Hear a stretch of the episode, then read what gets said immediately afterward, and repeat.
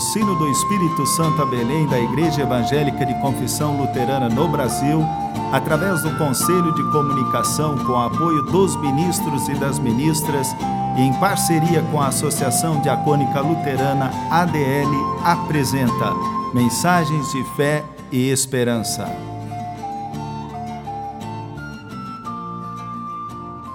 Irmãs e irmãos, a mensagem de hoje nos vem da parte do pastor Valdeci Foerster, da paróquia em Santa Maria de Jetibá, Espírito Santo.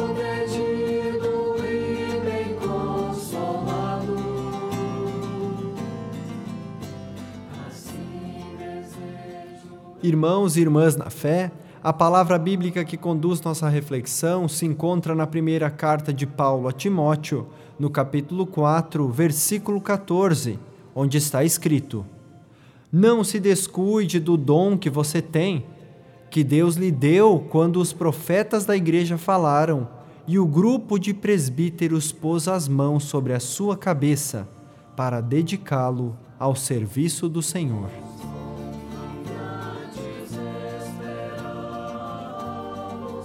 Amados e amadas no Senhor, vivemos em tempos de concorrência e de competição e nos habituamos a buscar o maior rendimento possível de tudo aquilo que fazemos, inclusive na correria para passar na frente dos outros. Parece tudo tão normal, até porque entramos cada dia mais nas leis do mercado que regem relações entre pessoas, organizações comerciais e países. Acostumamos-nos a conferir as estatísticas Conferimos a tabela dos campeonatos esportivos, queremos que vença o nosso time, sonhamos com o maior lucro dos investimentos bancários.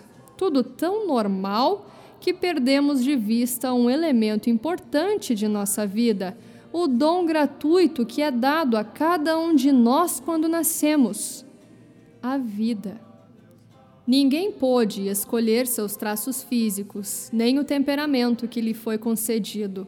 Acolher a vida como nos foi dada, aceitar a própria existência, é condição de equilíbrio pessoal e de convivência harmoniosa com as outras pessoas.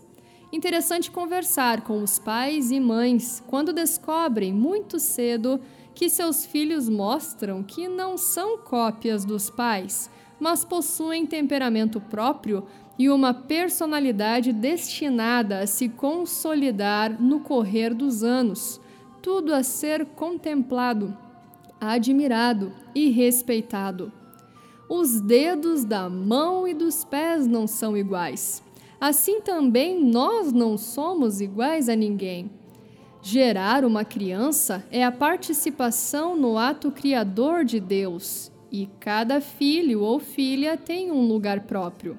As comparações costumam ser desastrosas, pois levam a traumas e complexos graves no desenvolvimento da personalidade.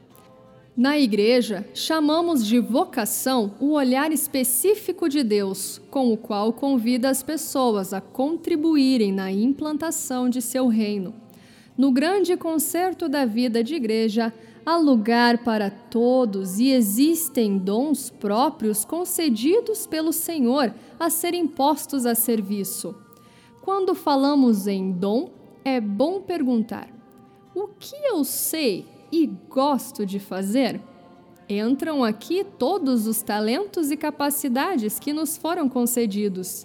Nem todos sabem fazer tudo mas todos sabem fazer alguma coisa para edificar o bem. Tudo que é guardado sem o uso adequado se estraga, segundo o ensinamento do Senhor. Não ajunteis tesouros aqui na terra, onde a traça e a ferrugem destroem, e os ladrões assaltam e roubam. Ao contrário, ajuntai para vós tesouros no céu, onde a traça e a ferrugem não destroem, nem os ladrões assaltam e roubam, pois onde estiver o teu tesouro, aí estará também o teu coração. Profissão, capacidade artística ou artesanal, capacidade de ouvir, criatividade, tudo conta nos valores do reino de Deus. E o que dizer dos dons que nos possibilitam servir a comunidade de igreja? O apóstolo Paulo diz que, apesar de termos diversos dons, fazemos parte de um mesmo corpo e todos são importantes neste corpo, que é a comunidade de Cristo. Em 1 Timóteo, capítulo 4, verso 14, o apóstolo Paulo está encorajando o jovem Timóteo a não descuidar do dom que recebeu de Deus. Deve usá-lo para promover o bem e ajudar na edificação de comunidades cristãs por onde quer que fosse. Precisamos nos perguntar: estamos dando oportunidade aos jovens das nossas comunidades? Vivemos em tempos em que cada vez mais o uso da tecnologia se faz necessário na divulgação do Evangelho. Adolescentes e jovens são parte de uma geração em que a tecnologia faz parte do seu cotidiano e certamente ficarão felizes em ser incluídos nesse novo modo de ser e viver a Igreja de Jesus Cristo. Amém.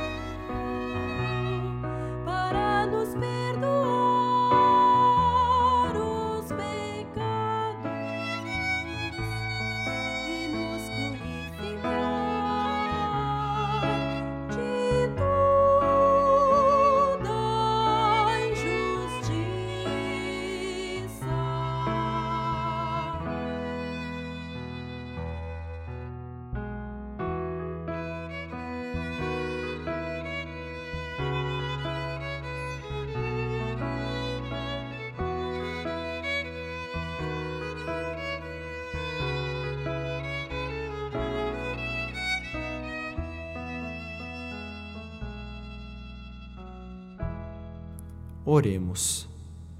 Senhor, meu Deus, eu te dou graças porque te aprouve dar fim a este dia. Eu te agradeço por permitir que corpo e alma cheguem ao descanso. Tua mão esteve comigo e me protegeu e preservou. Perdoa a pouca fé e toda a injustiça deste dia e ajuda que eu consiga perdoar a todos que me fizeram injustiça. Permite que durma em paz debaixo de tua proteção. Defende-me contra as tentações das trevas. Encomendo a teus cuidados os meus queridos e coloco meu corpo e alma em tuas mãos. Teu santo nome, ó Deus, seja louvado. Por Jesus Cristo, nosso Senhor, que nos ensinou a orar. Pai nosso que estás nos céus, santificado seja o teu nome. Venha o teu reino, seja feita a tua vontade, assim na terra como no céu. O pão nosso de cada dia nos dá hoje, e perdoa-nos as nossas dívidas, assim como nós também perdoamos aos nossos devedores. E não nos deixes cair em tentação, mas livra-nos do mal, pois teu é o reino, o poder e a glória para sempre. Amém.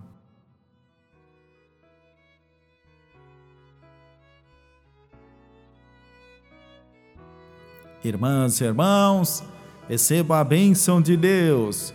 Que a bênção de Deus, o Todo-Poderoso, o Pai, o Filho e o Espírito Santo esteja contigo e com todos os teus queridos, hoje e sempre. Amém.